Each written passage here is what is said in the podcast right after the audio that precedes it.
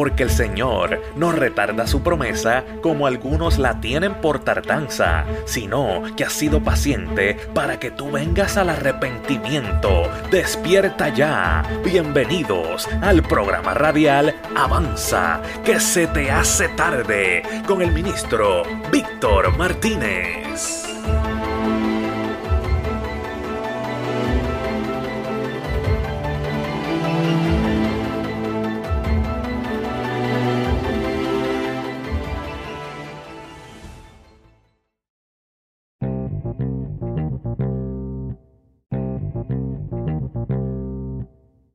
Gloria a Jesús y, y me presento, casi siempre se me olvida, soy bien malo en esto, me gusta predicar, pero se me olvida todos los protocolos.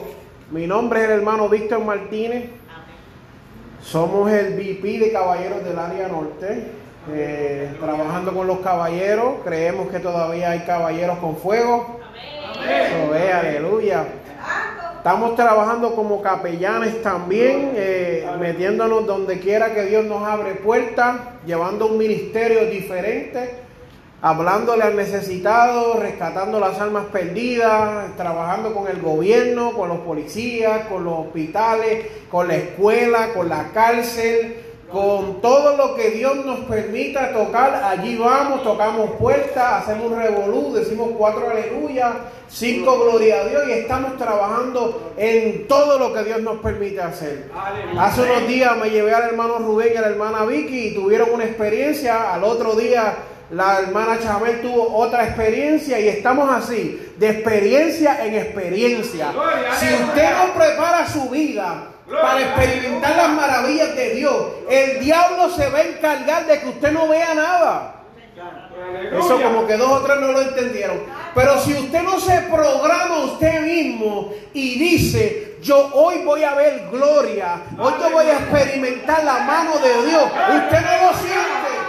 Porque el trabajo del diablo es de tenerlo en la raya para que usted no pueda experimentar la gloria y las cosas buenas que Dios tiene para su vida. La hermana y el hermano saben que entrando a la oficina comenzaron a suceder milagros.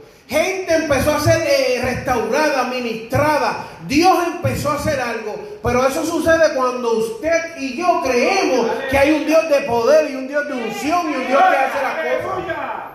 Y presento a mi esposa. Ayer estuvimos en una actividad de niños en Ocala. Todo el día en la actividad. Eh, había una reunión de obreros, por la tarde había un servicio de niños. Después fuimos a visitar una familia y llegamos a casa a las 11 de la noche. Y yo le dije a mi esposa, me conviene mejor que los nenes se queden en casa y descansan. Porque el ministerio de salir a predicar por las naciones es mío. Hasta que Dios no los llame a ellos, escuche bien, y los llene de unción. Unción para que cuando estén cansados puedan seguir hacia adelante. Unción para que cuando se sientan tristes puedan seguir hacia adelante. Unción para entender que podemos ir el viernes a la iglesia, el sábado a la iglesia y el domingo a la iglesia. Hasta que Dios no los bautice con Espíritu Santo y fuego. Yo no los puedo llevar a ellos como ministros de llama. Yo tengo que seguir tratándolos como joyas preciosas que Dios me ha entregado en mis manos. Y como son niños, tengo que tratarlos como niños. A veces le digo, no cocinen arroz y habichuela, cómprale pizza. A veces le digo, mira, no vamos hoy para la iglesia, vamos a hacer otras cosas. Porque es más importante que tus hijos se salven, que están caminando contigo, que vean la gloria de Dios, a que se salve cualquier otra persona. La Biblia lo dice. La Biblia dice que si primero los tuyos, si el ministro no arregla su casa primero, no puede estar predicando por ahí nada. Y hay que sacar tiempo. Tenemos una confusión de lo que es la iglesia. Dios está en todo lugar, amado. Gloria, aleluya. Dios está en la fiesta cuando se hace pizza y también en la iglesia, también cuando te lo llevas al parque, también cuando vamos a las maquinitas, ahí está Dios. Aleluya. Amén. Amén. Pero vamos a predicar, amén. Y por eso le dije a mi esposa, quédate. Le dije, yo entiendo que es mejor que te quedes. Ella también estaba trabajando con los jóvenes. Ella está bien activa con los jóvenes. Solo le dije, quédate, eh, está bien. Eh, hay que saber, amado, los tiempos no están fáciles. Y yo no estoy para entregarle ni mi esposa ni mis hijos al diablo. Usted tiene que orar y ser cuidadoso como usted trata con su familia, porque un día Dios nos va a llamar a cuenta por ello. Entonces usted le va a decir, ah, yo lo que quería era impresionar a los hermanos que vieran, no, amado, me es más importante que ellos tengan una experiencia y sepan que hay un balance, que sean saludables en el espíritu, que sean saludables en las emociones, que sean saludables, que sepan que Dios está en la casa descansando y también está aquí. Ellos los dos me dijeron, papi, ¿vas a predicar? Sí, voy a predicar, papi, eso es. Y yo, perfecto. Y le he dicho, prepárense que pronto, cuando Dios los llene, también ustedes van a dar de lo que Dios deposita en ustedes. Amén. Cantares capítulo 1. Y vámonos hoy suave, amado. El miércoles pasado tengo un programa en la radio que se llama Avanza que se te hace tarde. Y estaba predicando un mensaje de que si Jehová no edifica la casa, en vano edifican. Y me dice que cuando apreté, se salieron de la conexión, alaba. Porque la gente no quiere que le hablen palabra. La Biblia dice que en estos tiempos, que son los tiempos postreros, estos son los tiempos, la gente tendrá comenzón de oír. Y son cosas vanas y historias raras. Cuando tú le hablas palabra, la gente no lo quiere escuchar. Pero hoy tenemos un mensaje bien bonito bajo el tema Dios es amor. Y venimos trayendo un mensaje para que usted reciba todas las maravillas que Dios tiene designadas para ustedes en este día. Amén. Gloria a Dios. Amén. Cantares capítulo 1. Amén. La iglesia que se va para el cielo dice... Amén. Aleluya. Ustedes, ustedes son menos que en mi iglesia, pero suenan más alaba. Amén. Ay, santo. Cantares capítulo 1 dice, cantar de los cantares, el cual es de Salomón. Oh, si él me besara con besos de su boca, porque mejores son tus amores que el vino. A más del olor de tus suaves ungüentos, tu nombre es como ungüento derramado. Por eso las doncellas te aman.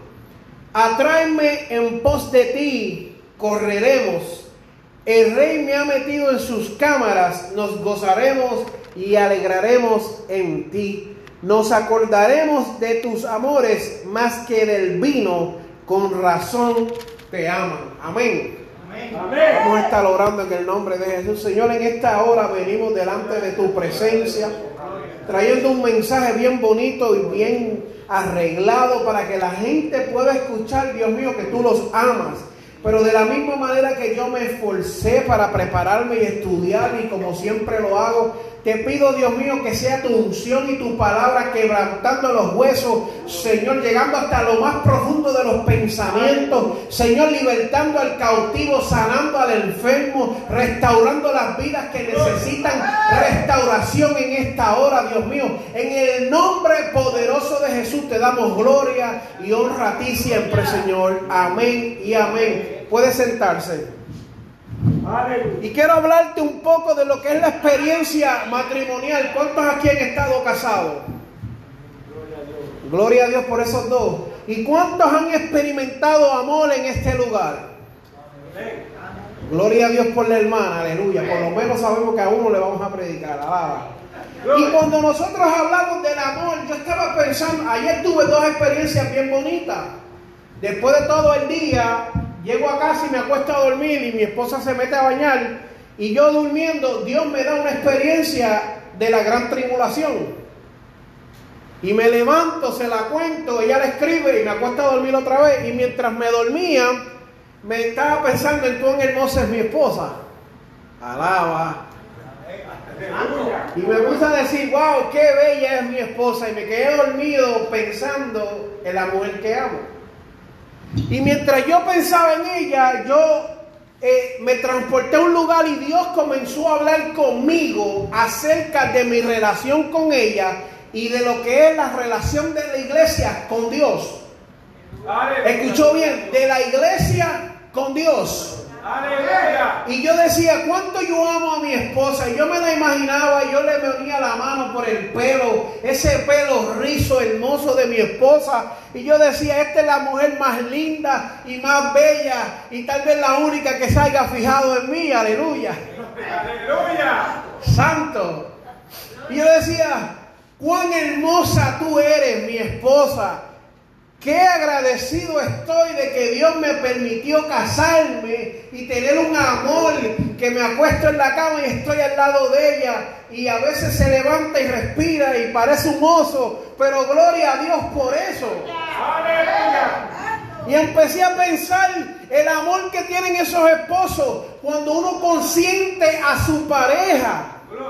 Y cuando tú amas y estás en ese amor bobo, como digo yo, no te molesta levantarte y tú dices, "Pa- papito o mamita, ¿qué tú quieres? Ay, tráeme un vaso de agua. Y ahí tú te paras tan enamorado y vas y le buscas el vaso de agua y le das ese vaso de agua y lo consientes y quítame los zapatos y la esposa le quita los zapatos o le dice cárgame los zapatos las mujeres que se cambian los tacos en la iglesia y uno va tan bobo cargándole los zapatos a la esposa y cargándole la cartera y cargándole la Biblia y cargándole la, la, la sombrilla y lo que la esposa lleve por amor usted lo hace sin ninguna consecuencia. A usted no le importa lo que esté diciendo la gente lo que la gente esté mirando. Yo voy con mi esposa yo estoy enamorado, yo quiero, a-. Yo quiero presentarle a ella mi mejor versión. Y tú la amas y le das cariño y le dices mongonjito y le dices gordita bella, mi negrita preciosa y, y tú le das besos y la abrazas y le sobas el pelo y le cocinas alcapurri y le cocinas bacalaíto y le sacas unas empanadillas y no te molesta hacer eso. Aleluya. Entonces tú lo acaricias y lo besas y amas a esa persona. Y no, no estoy hablando cosas a él, no se vaya, estamos PG-13, ¿ok? Y tú lo amas y esos besos, esos besos tú los sientes en el corazón y esos abrazos. eh, usted sabe que la Universidad de Cambridge ha dicho que cuando una mujer esté estresada y su esposo la abraza, recibe fuerza. Es como si usted le diera reset a una computadora, vuelve y se restaura, recibe fuerza, energía nueva. Y cuando yo me ponía a pensar en esas cosas, yo decía, Qué bonito cuando Dios es amor y nosotros oramos, pero oramos este, locamente y empezamos a orar y pasan una y dos horas y uno orando, intercediendo. Y no hay que hacer campañas de oraciones y no hay que hacer ninguna cadena de oración ni vigilia. Usted mismo se programa y empieza a orar sin que nadie lo mande, sin que nadie se lo pida. Y usted mismo, no importa si hay ayuno en la iglesia o no, usted mismo saca el día y ayuna y dice no voy a comer y se abstiene y dice no me voy a tomar las pastillas, no voy a beber agua y ayuna 15 minutos, 20 minutos, Dios mío, eso es todo lo que te pude dar, gloria a Dios y sigue y qué bonito cuando eso sale de nuestro corazón Aleluya. Y nos llega el diezmo y sacamos el diezmo y ofrendamos y diezmamos y hay para las para las para la actividad de niños y das para lo de los niños y hay para lo de jóvenes y das para lo de los jóvenes y hay cantidad para los misioneros y tú das desmedidamente aunque después llegue a la casa y estás pelado pero tú das de tu corazón y tú estás dando porque tú estás enamorado de un Dios de amor un Dios que te restaura un Dios que viene sobre ti aleluya. Y tú empiezas a alabar su nombre. Y yo a veces me, vuelvo loco. Y estoy en Publix, porque yo no me puedo conectar muy bien en- con la señal en el cielo en Walmart. Walmart, ¿sabes?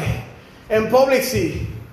Como es un lugar más fino, uno entra ahí y uno siente presencia. Ah, mentira, mentira. Eh, Es una broma.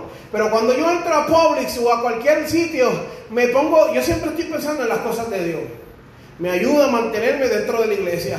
Y de momento estoy leyendo que si esos potes de, de sazón y que si ajo y que si orégano y qué sé yo lo otro. Y de momento Dios me da una palabra y yo estoy ahí empiezo a alabar a Dios y empiezo a glorificar. Y de momento estoy en el, en el área de, de- de la, especie y empiezo a recibir presencia de Dios y empiezo a hablar lengua y a danzar y empiezo a mover las manos como un loco y a batirme o estoy conduciendo y estoy escuchando una alabanza y, y vuelve y Dios me toca y empiezo a llorar y a hablar lenguas mientras estoy conduciendo y, y a danzar en el espíritu y, y yo digo, Dios mío, ¿qué es lo que está sucediendo? Pero qué bonito cuando uno puede alabar a Dios y conectarse con Dios de momento, en- sin importar donde tú estés, sin importar que en Walmart haya gente descalza o sin camisa.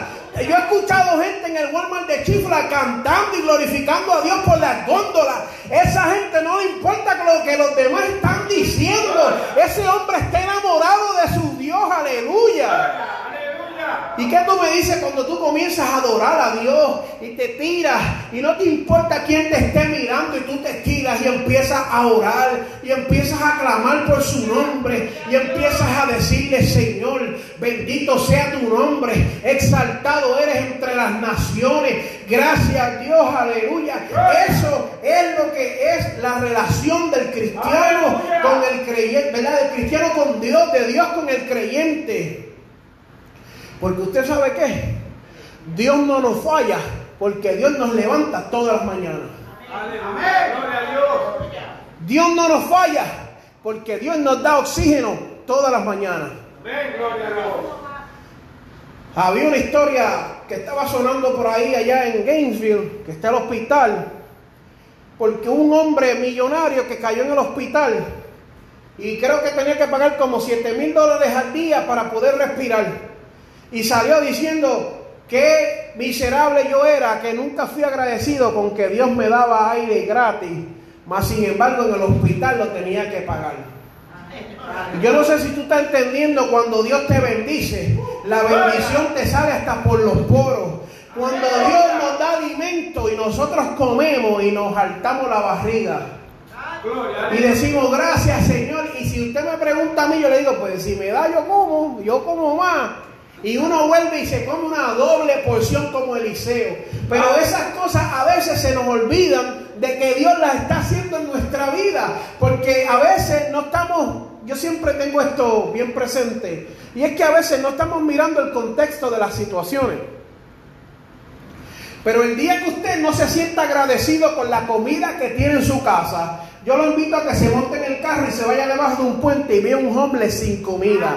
Le apuesto a usted, mi amado hermano, que usted va a aprender a ser agradecido de los espaguetis y los coditos que tiene en su casa. Digamos que sí, que si el pan no es pan integral, lo que tengo le doy gracias a Dios por lo que tengo. Porque hay gente que no va a comer pan en esta semana. Aleluya. A veces se nos olvida que Dios nos ha dado muchos automóviles, nos da carro y no tenemos que caminar de nuestra casa para acá, porque tendríamos que ir a caminar horas y horas y horas. Aleluya. Le damos gracias a Dios porque a veces nos da dinero para la ofrenda y nos da para los diezmos y nos da para todo lo que queremos hacer. Y a veces se nos olvida, amado hermano, que en un momento Eva y Adán estaban en el jardín del Edén, mas pecaron, pero Dios por amor los sacó. Aleluya. No, hermano, Dios los castigó. No, no, no, no. Dios saca a Adán y a Eva porque al momento que ellos pecan, su corazón quería comer del otro árbol, el de la vida eterna, por si no lo sabía.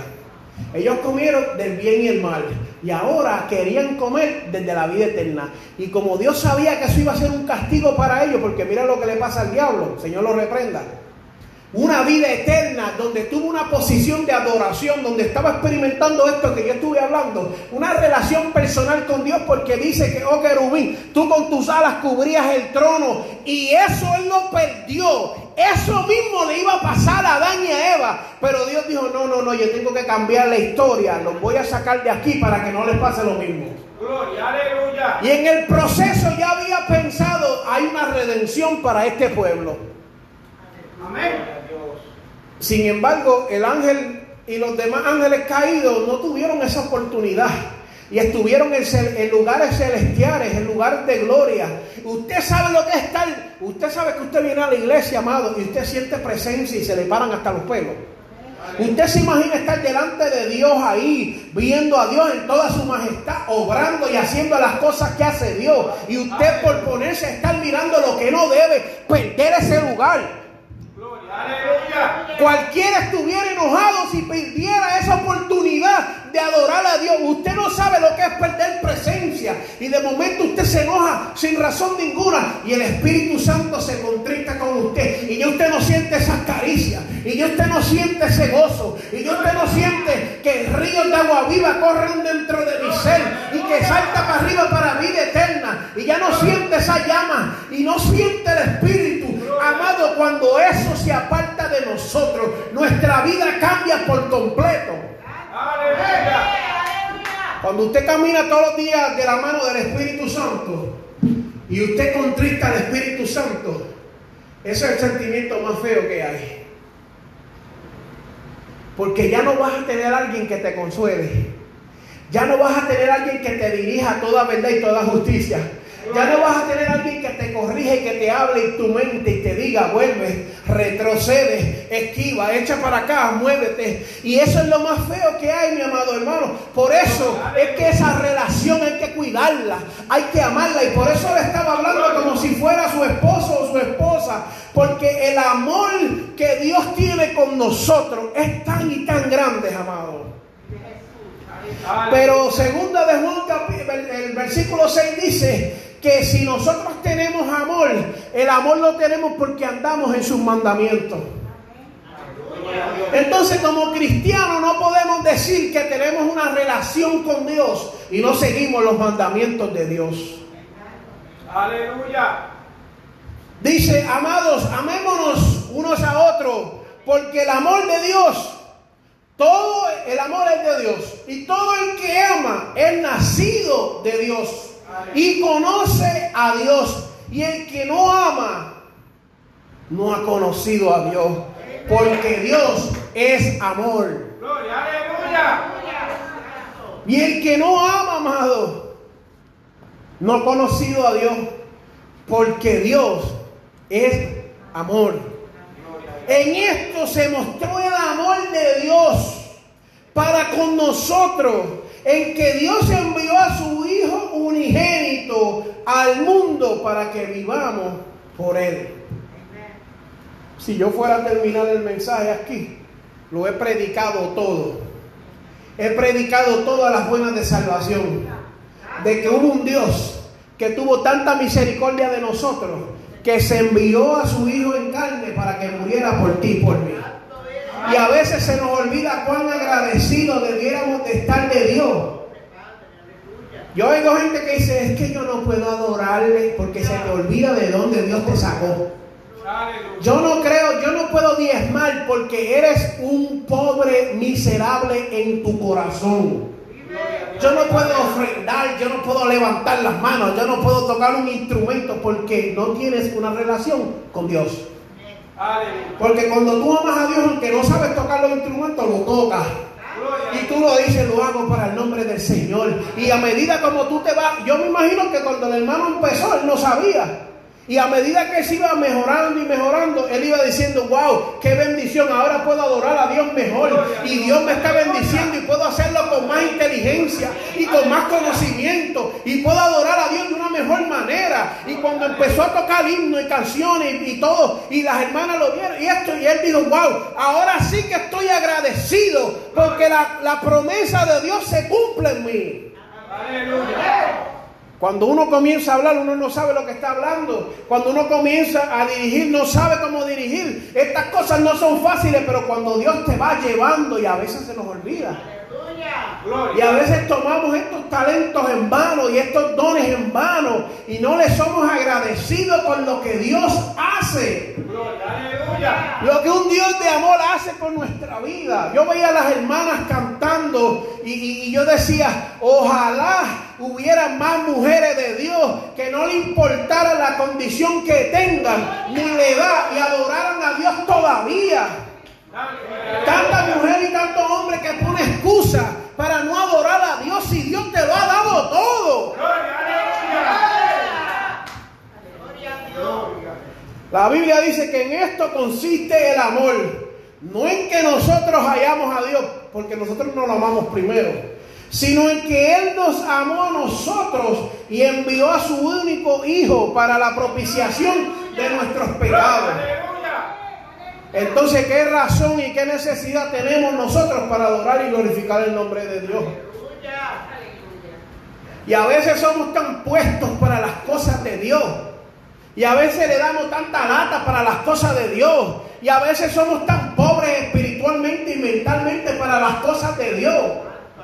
Si usted le está dando a Dios, amado, no le está dando al hermano. Si al final el dueño de la obra es Dios, no el hermano. Gloria. Aleluya. Si al final quien se tiene que preocupar es Dios, no el hermano. Gloria. Aleluya. Bueno, llegó una parte tan y tan crucial en la Biblia que ya no había más ningún perdón para las personas. Y Dios mismo dijo, yo, yo soy el que borro tus rebeliones. Y yo soy el que, ¿verdad? Eh, erase, yo borro tus transgresiones por amor. Y como no había nadie más grande que él, dijo, por amor a mí mismo, yo te perdono. Y después le dice, por mí mismo no me recordaré más de tus pecados.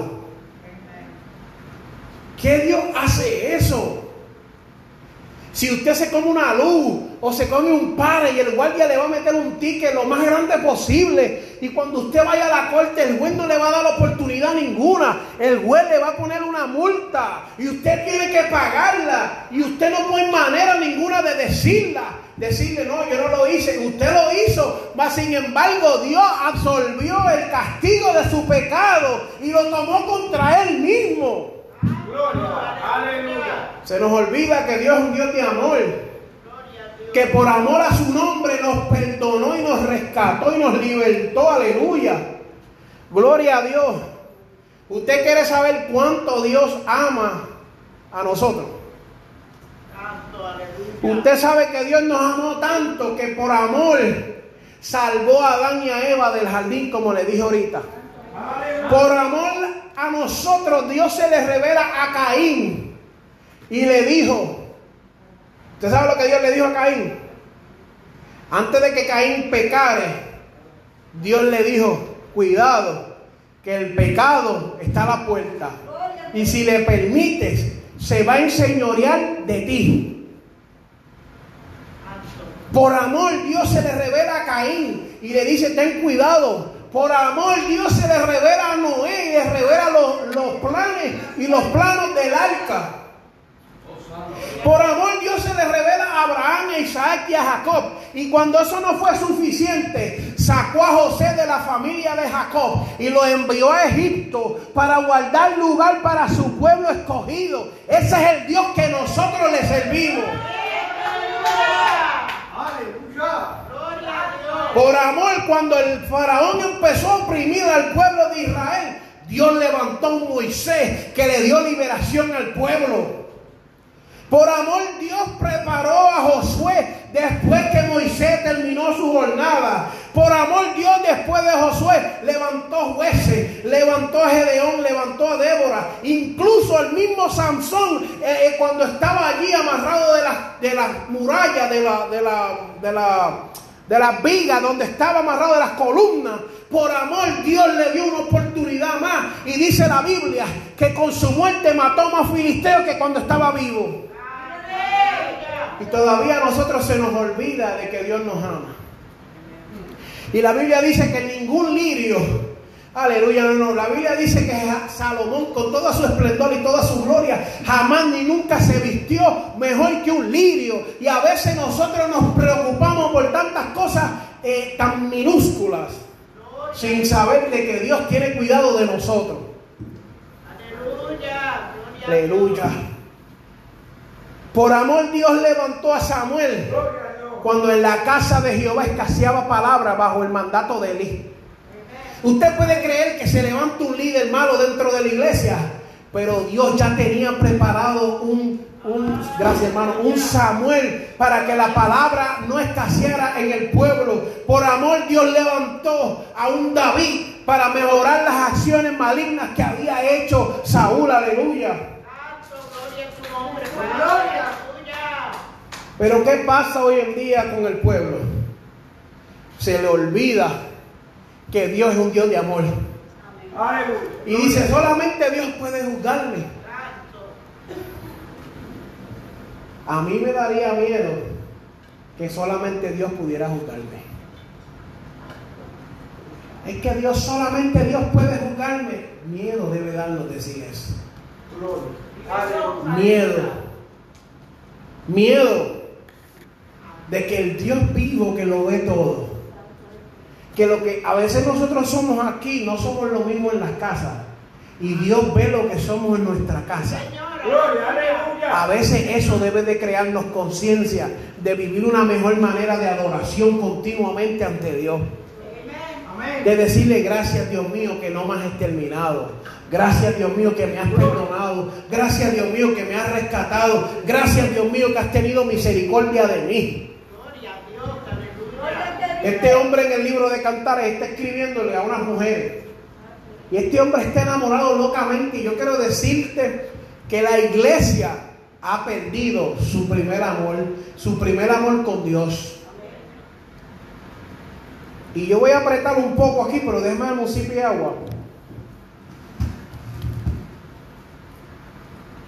Gloria a Dios. Aleluya. Hoy nos hemos enfocado más en la programación y en los protocolos dentro de las iglesias que en las personas que necesitan restauración. Si yo tuviera una iglesia,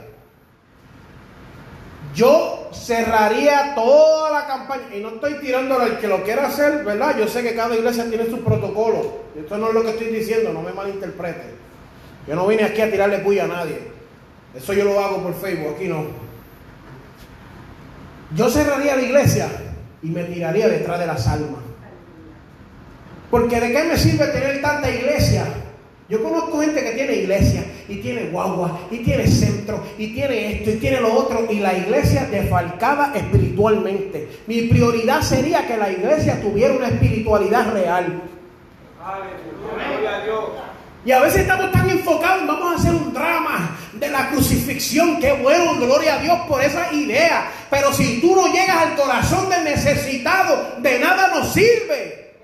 Aleluya. Gloria. Vamos a hacer unos cánticos y unos villancicos de Navidad, y programa de Navidad, y programa de verano, y programa de invierno, y programa de primavera, y no nos preocupamos por programarnos y buscar las almas que se están muriendo allá afuera. Aleluya. Entonces, en el nombre de Dios, le pasamos por encima a cualquiera. No, es que el domingo tenemos el culto de resurrección y eso es lo que es. Y Dios en la persona de Jesús se viraba a los, fariseos y le decía, hipócrita, sepulcros branqueados, porque ustedes se preocupan por las cosas minúsculas y no por las cosas, ¿verdad? Las cosas primeras. Señor, ¿y, y qué pasa con tus discípulos que no se lavan las manos a recoger espigas? Y el Señor se viraba y una bofetada desde acá para que respeten, están diciendo esas loqueras. Y eso es lo que pasa hoy. Vamos a hacer un culto de la resurrección. Qué bueno, amado, qué bueno. Pero como decía el hermano, si usted no invita a nadie, nada va a suceder. Si usted no se mueve y busca una alma y no se mueve para que esa alma reciba liberación, salvación, ese espíritu y ese Dios de la resurrección no se va a manifestar en esa vida. Y la gente siempre quiere entender lo que quiere entender, gloria a Dios por eso. Pero yo le estoy diciendo que hace falta un cambio de dirección en la iglesia. En la pandemia, yo lo he dicho muchas veces y lo voy a seguir diciendo y voy a seguir dándole lo más duro que pueda. Durante la pandemia conocí muchos pastores. Cogieron un montón de ayuda, un montón de dinero que tenían. Hoy en día invirtieron todo ese dinero en el templo, en la instalación. Hoy en día la iglesia la tuvieron que cerrar porque no tienen gente. Si durante la pandemia hubieran utilizado ese dinero para ayudar a las vidas que necesitaban, no solamente tuvieran una iglesia hoy, tuvieran más cosas y tuvieran la iglesia llena de gente agradecida por lo que Dios hizo en sus vidas. Pero como mucha gente se ha desenfocado, se pusieron, no, que la iglesia hay que pagar la renta. Y hay que, ¿Qué importa si hay renta y luz y agua en la iglesia si no hay iglesia? Aleluya. Entonces, la gente quiere a, a- a- a todo dar, hay que hacerle el programa. ¿Qué importa el programa si el Espíritu Santo de los programas no se manifiesta? Aleluya. No, hermano, que hay que hacer esto, no hay que hacer eso nada. Hay que permitirle que el Espíritu Santo entre. Y si quiere ministrar en los primeros coritos, que ministre. Y si quiere sanar, que sane. Y si quiere libertar, que liberte. Y si no quiere que pongamos manos, que lo haga milagrosamente. No, que Dios tiene que moverse después de la predicación. Que Dios conmigo se mueve los anuncios y empiece a sanar y a libertar y a restaurar. Aleluya. No, que, que, que tú sabes, hay un protocolo que hay que seguir, hay un programa, hay una idea. No, yo conozco un Dios que hace lo que Él quiera.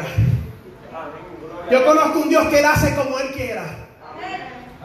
No necesita permiso de nadie para rescatar un alma. Porque créame que Dios no le preguntó a nadie que lo conocía a usted para salvarle la vida. Alaba. Aleluya. Dios no fue y preguntó quién es el hermano Rubén García Jr. ¿Ustedes creen que es digno para salvar? Él dijo, yo por amor a mí mismo perdono sus transgresiones. Por amor a mí mismo borro sus pecados y no me acordaré más de ellos. Gloria a tu nombre, Padre. Gloria a Dios. Pero Dios es un Dios de amor. Pero nosotros nos hemos olvidado de ese Dios de amor. Y queremos que Dios hable y no lo dejamos hablar. Y queremos que Dios se mueva y no lo queremos dejar moverse. Y queremos que Dios sane, pero no lo queremos dejar que sane. Y queremos que Dios restaure, pero no queremos que Dios restaure. Y queremos que Dios liberte, pero no queremos que Dios entre con liberación. Y si Dios quiere hacer un milagro de una forma distinta, como decía la hermana, ponemos la homilética y la hermenéutica y la ética en el medio. Y no queremos entender cuando Dios quiere hablar de nuestras vidas. Gloria. Aleluya. No, amado, es que hay que seguir un protocolo. Yo sigo el protocolo del Espíritu Santo. Amén. Gloria a Dios. Hay que seguir un programa. Yo sigo el del Espíritu Santo. Y no me malinterpreten. Y quiero hacer la aclaración por, por cuestión de aclarar. Hay que ser agradecido con los hermanos que se preparan y consideran hacer un programa y hacen los protocolos debidos. Eso es bueno, eso no es malo. Lo malo es que usted no permita que el Espíritu Santo se mueva en ese programa. Usted se tiene que preparar y decir, sí, vamos a poner al Emilio, el, el hermano Emilio, el hermano Alfonso y la hermana Olga, y eh, pues, amén, gloria a Dios por eso. Y eso no es malo. Lo malo es decir que el Espíritu te diga, en vez de poner a Emilio, ponga a Rubén o a la hermana Olga, a la fulana, y usted no le haga caso al Espíritu Santo. Porque entonces lo que la hermana iba a traer para bendecir al pueblo se pierde. Gloria a Dios. No es malo que usted quiera prepararse. Yo siempre le digo a la gente y a Dios, yo empiezo a caminar y que Dios me diga, dobla a la derecha, dobla a la izquierda. Y para mí es más fácil que yo esperar a que Dios me diga. Porque a mí la Biblia me dice que el hombre camina, más Dios endereza sus pasos. Nosotros nos preparamos para la guerra y preparamos al jinete y qué sé yo y qué sé yo. Mas sin embargo, Dios es el que da la victoria. Si usted no se está moviendo, Dios no puede hacer nada. Gloria a Dios.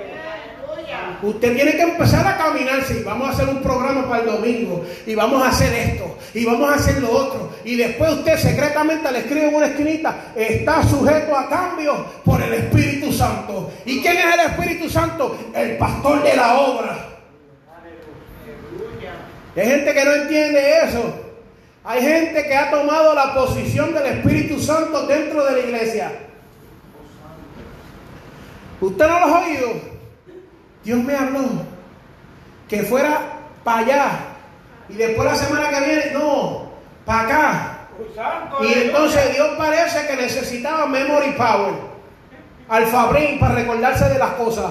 Lo que es que lo que Dios dijo, Dios no lo cambia. Y Dios no dice hoy vamos para allá y después dice vamos para acá. Dios no es loco. Dios no tiene Alzheimer, ni es bipolar. Eso somos nosotros. Usted no ha oído gente que todo el tiempo Dios le está hablando y todo el tiempo están como visoriocos. Estamos perdidos que un buen disco. Y todo lo que Dios te habla y todavía tú no puedes enderezar tus caminos. Pues no es Dios que te está hablando. Santo, aleluya. Y esa gente yo le digo los Espíritus Santos Junior. No, yo dirijo y yo, uy, tres, cuatro embustes, cuatro paquetes, ya, cerramos. No, amado, la vida tuya debe de ser una vida de integridad. Y tu vida tiene que mostrar que tus pasos son respaldados por el Espíritu Santo. Tú no me puedes decir, Dios me habla y tomar decisiones a lo loco. Tú no me puedes decir, el Espíritu Santo me reveló, me mostró y creerte que esa es la verdad absoluta cuando Dios tiene otros hombres y otras mujeres en este lugar que también le puede hablar y también le puede ministrar. Aleluya. La visión de Dios, las ordenanzas de Dios no son absolutas privadas para alguien en específico.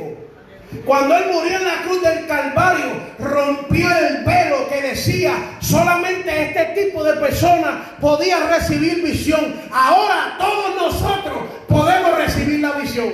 Gloria. Aleluya. Y Dios se te puede revelar y Dios confirmarme para saber que eso es de Dios. No tiene que ser una verdad absoluta, exclusiva para un grupito. Aleluya. Y yo lo he escuchado. Gloria. Yo me llamo al pastorado. A las tres semanas vienen para atrás. No, ahora soy misionero. No, ahora soy evangelista. No, ahora soy profeta. No, ahora soy apóstol. Y como sopla el viento, así van. Parecen mateguineos. Uh, uh. Hermano, ¿qué es eso? Olvídese de los títulos y de las profesiones y encárguese de adorar a Dios como debe. Y donde usted, mira, usted sabe que yo me he parado en sitio y me ha dicho, pastor, Dios lo bendiga. Y yo, pues si el Espíritu Santo da testimonio que soy pastor, gloria a Dios. Apóstol, evangelista, profeta, lo que usted quiera llamarme, a mí no me importa, porque a mí los títulos no me hacen. Cuando llega el, luz, el bill de la luz a casa, no dice el profeta Víctor Martínez, no dice el evangelista Víctor Martínez, dice Víctor Martínez. Esos títulos a mí no me importa. Y cuando Dios me venga a buscar, yo lo que quiero es que diga, entra buen siervo, más nada. Venga, obispo, presbítero. Esos títulos no pagan mis biles ni me dan salvación. Eso a mí no me importa. Aleluya. Tan, tan afanados. Yo soy apóstol. Yo soy profeta. Está bien, hermano. Eso es usted. Yo soy un siervo de Dios y estoy feliz con eso. Alaba. Vamos, vamos cerrando, vamos cerrando antes que, Te adoramos, mi rey, aleluya. Gloria a Dios. Aleluya. antes que me tiren piedras. Alaba. Gloria. Aleluya. Juan capítulo 3, versículo 16, ¿qué dice? Porque de tal manera, usted sabe ese versículo, usted sabe que Dios es un Dios de amor, que de tal manera nos ha dado a su Hijo unigénito, para que todo aquel que en Él crea no se pierda, mas tenga vida eterna, porque no envió Dios a su Hijo al mundo para condenar al mundo, sino para que el mundo sea salvo por Él. Pero les voy a decir, hay un pero. Y el pero prosigue así. El que en él cree no es condenado. Pero el que no cree ya ha sido condenado porque no ha creído en el nombre del unigénito Hijo de Dios.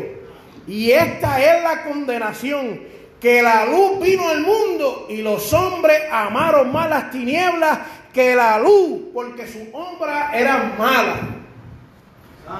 Aleluya. Y ahorita en la iglesia mía están dando la escuela dominical y allá los hermanos son bien peculiares.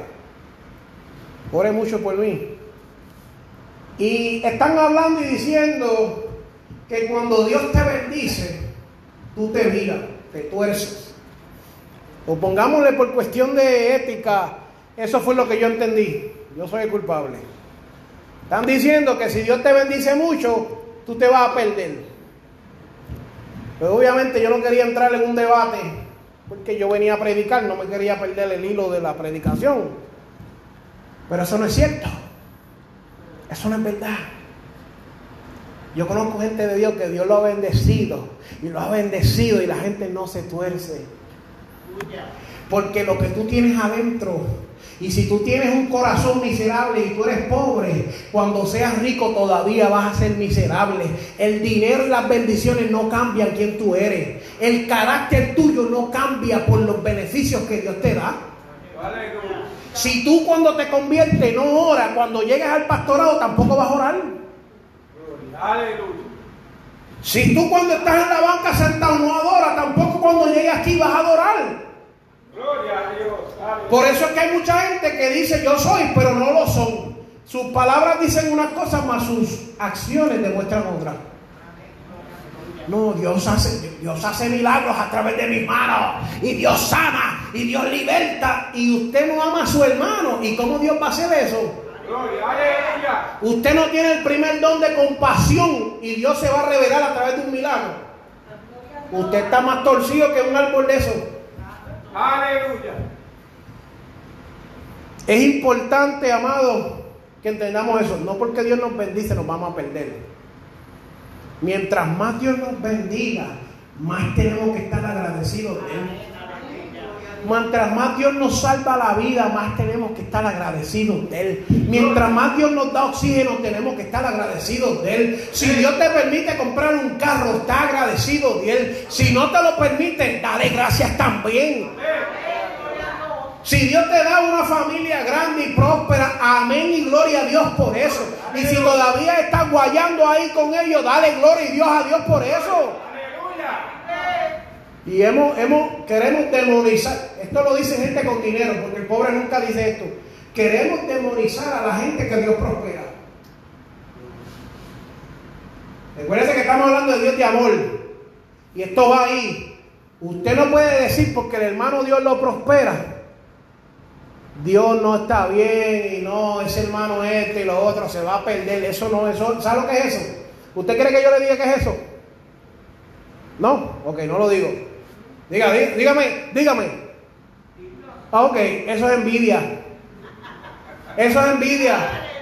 Cuando Dios levanta a otro hermano en su congregación y usted le molesta que Dios lo está llevando y usted pega a decir no, que se, se va a torcer, se va a perder, eso es envidia secretamente.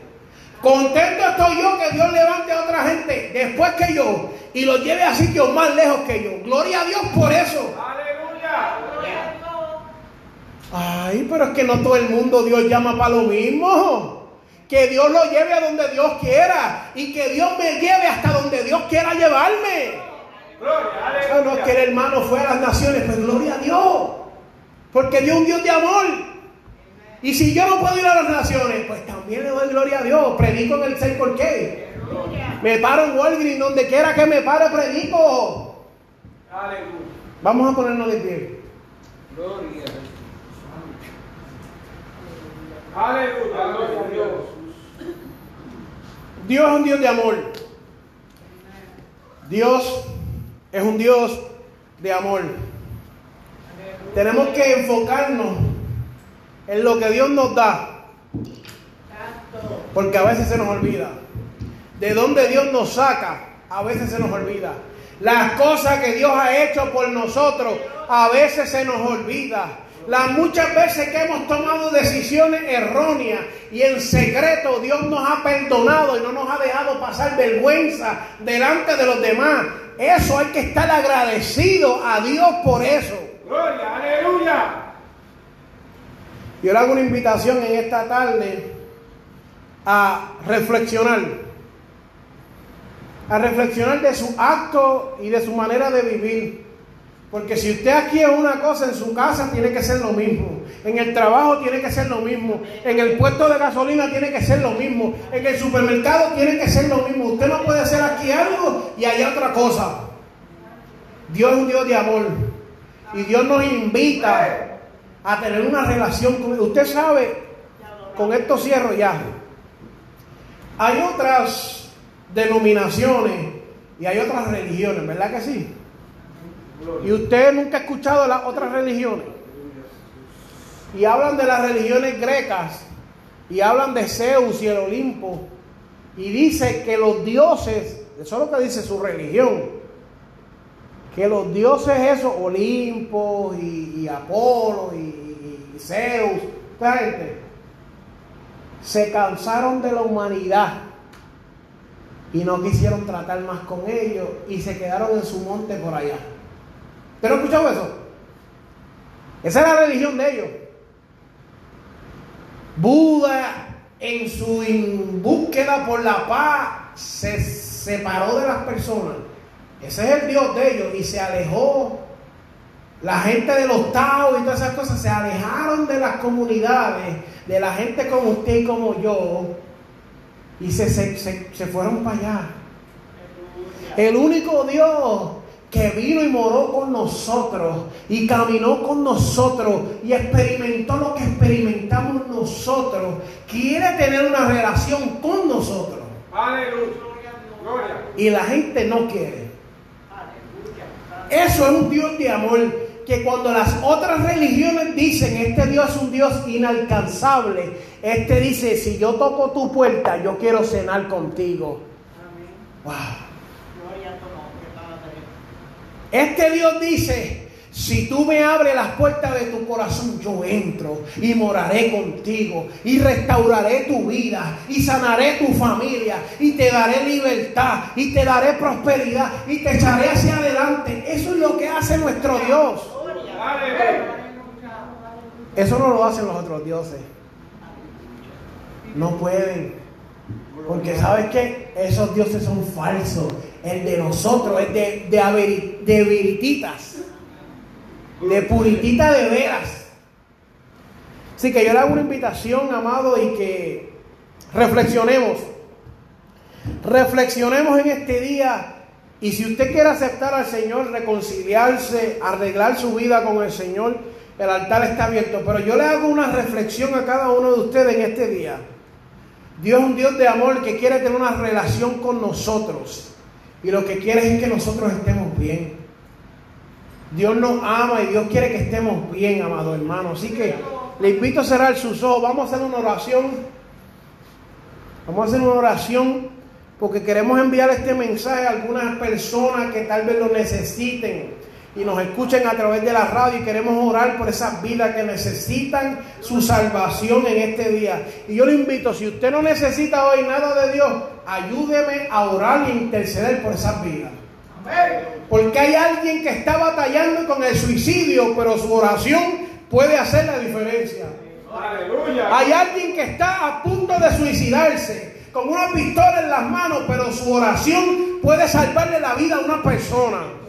Hay alguien que se siente que no sirve, que es basura, que no va a alcanzar nada, pero usted hoy con su oración puede alcanzarlo. Así que vamos a orar. Amantísimo Dios y Padre Celestial, en esta hora. Venimos delante de ti, Señor, creyendo de que tú salvas, de que tú restauras, de que tú eres un Dios que, Dios mío, no tienes antecedentes y no importa lo que nosotros hayamos hecho, tú estás dispuesto a perdonar nuestra vida. Te pido, Dios mío, que interceda en la vida que te necesita en esta hora y que seas tú sanando y que seas tú libertando y que seas tú haciendo cosas y maravillas, Dios mío. En el nombre de tu Hijo amado, Dios mío, sana, liberta, restaura, Dios mío. Ayuda a los que hoy se esforzaron. Dale fuerza en el nombre de Jesús, Señor. En el nombre de Jesús te damos gloria y honra a ti, Señor. Amén y amén. Gloria a Dios. Gloria a Dios, poderoso. Aleluya, Jesús. Aleluya, gloria. Amén, gloria sea al Señor.